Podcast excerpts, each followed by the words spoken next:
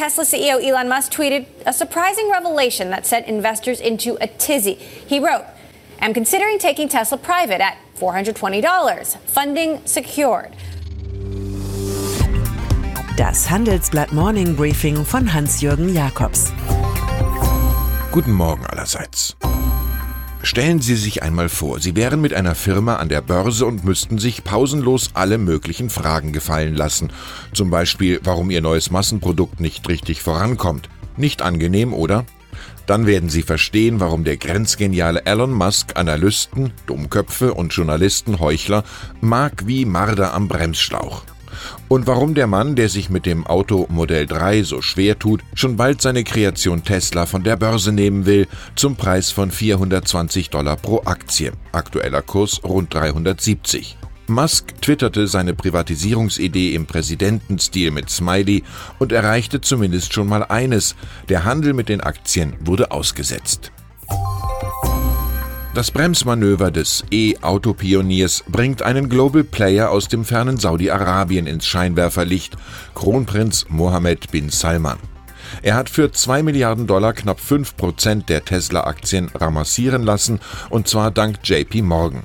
Der Prinz hat für solche Fälle den Public Investment Fund PIF zur Verfügung, der irgendwann größter Staatsfonds der Welt werden soll. Noch verwaltet er mit 250 Milliarden jedoch nur ein Viertel des Volumens des norwegischen Staatsfonds. Bis zum Tag der Weltherrschaft geht Bin Salman rigoros gegen kritische Länder wie Kanada vor, die die Verhaftung von Frauenaktivistinnen thematisieren. Der Botschafter ist ausgewiesen, jede Flugbewegung nach Kanada gestoppt.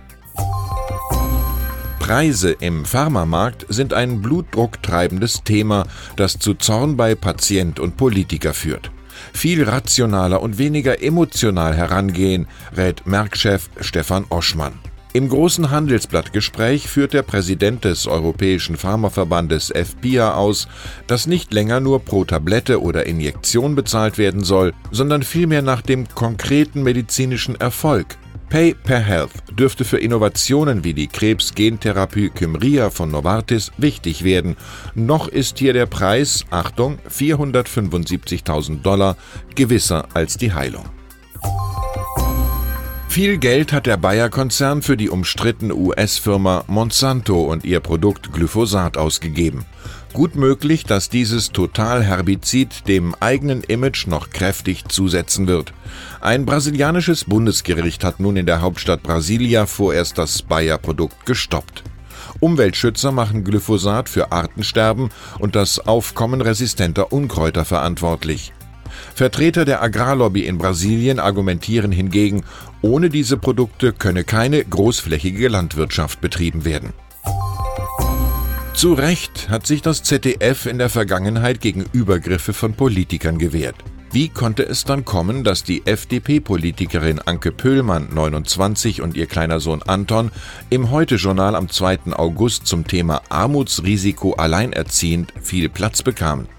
Die Liberale wurde als Personalberaterin vorgestellt, die mit der Schwangerschaft in ökonomische Probleme geraten sei. Dass Pöhlmann derzeit für den Bayerischen Landtag kandidiert, bekam der ZDF-Zuschauer nicht mit. Dabei hat der Sender praktischerweise ganz einfach ihr Wahlkampagnenfoto gezeigt. Die Panne bewirkte zweierlei, eine Entschuldigung und Publicity für die junge Mutter mit FDP-Leidenschaft.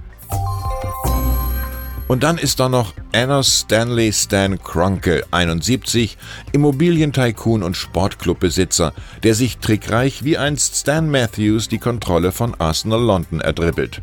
Bei dem Fußballverein der deutschen Reizfigur Mesut Özil steht der Amerikaner kurz davor, nach einem Machtkampf den Oligarchen Alisher Usmanov auszukaufen, hat noch 30 Prozent der Anteile.